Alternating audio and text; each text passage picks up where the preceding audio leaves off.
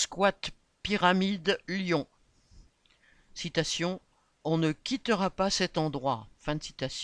Depuis plus d'un mois, les habitants du squat Pyramide, un ancien immeuble de bureaux dans le quartier de Lyon-Gerland, se mobilisent contre une menace d'expulsion.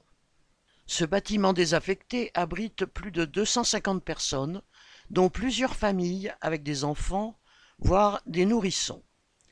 Pour beaucoup, ce sont des jeunes arrivés de Guinée, du Sénégal, de Côte d'Ivoire, etc., que la préfecture empêche de travailler légalement en refusant de leur donner des papiers.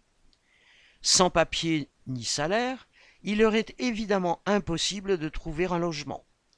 Citation Quand je suis arrivé à Lyon, j'ai dormi dans la rue parce qu'au forum réfugié, on m'a dit qu'il n'y avait pas de solution pour moi. Après, j'ai rencontré une personne du squat qui m'a fait venir ici, où je bénéficie d'une pièce toute seule avec mon bébé. Maintenant, je veux qu'on me loge ou bien je reste ici. Sinon, où dormir? Explique une des habitantes. Le bâtiment appartient à la société Altarea, ex-Cogedim, possédée par Alain Taravella, un milliardaire classé 118e fortune française par le magazine Challenge. Alors qu'il le laissait à l'abandon depuis des années, il a décidé de le récupérer. Pour en faire quoi? Il n'a pas daigné donner la moindre explication, mais on peut le deviner quand on sait que le prix moyen d'un appartement dans ce quartier de Lyon frôle les 5000 euros au mètre carré. Pour expulser les occupants, ce propriétaire peut compter sur le soutien de la préfecture et la complicité de la mairie dirigée par l'écologiste Grégory Doucet.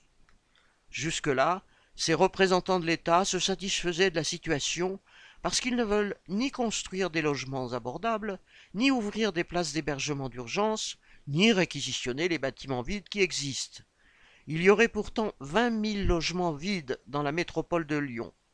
En outre, les squats permettent aux autorités de dissimuler le nombre de personnes que leur politique condamne à dormir dehors.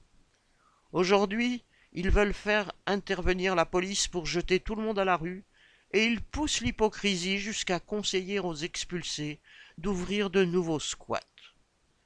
De leur part, proclamer le droit au logement, entre guillemets, est bon pour amuser la galerie, mais quand les capitalistes sifflent, c'est aux travailleurs que ces chiens de garde montrent les dents.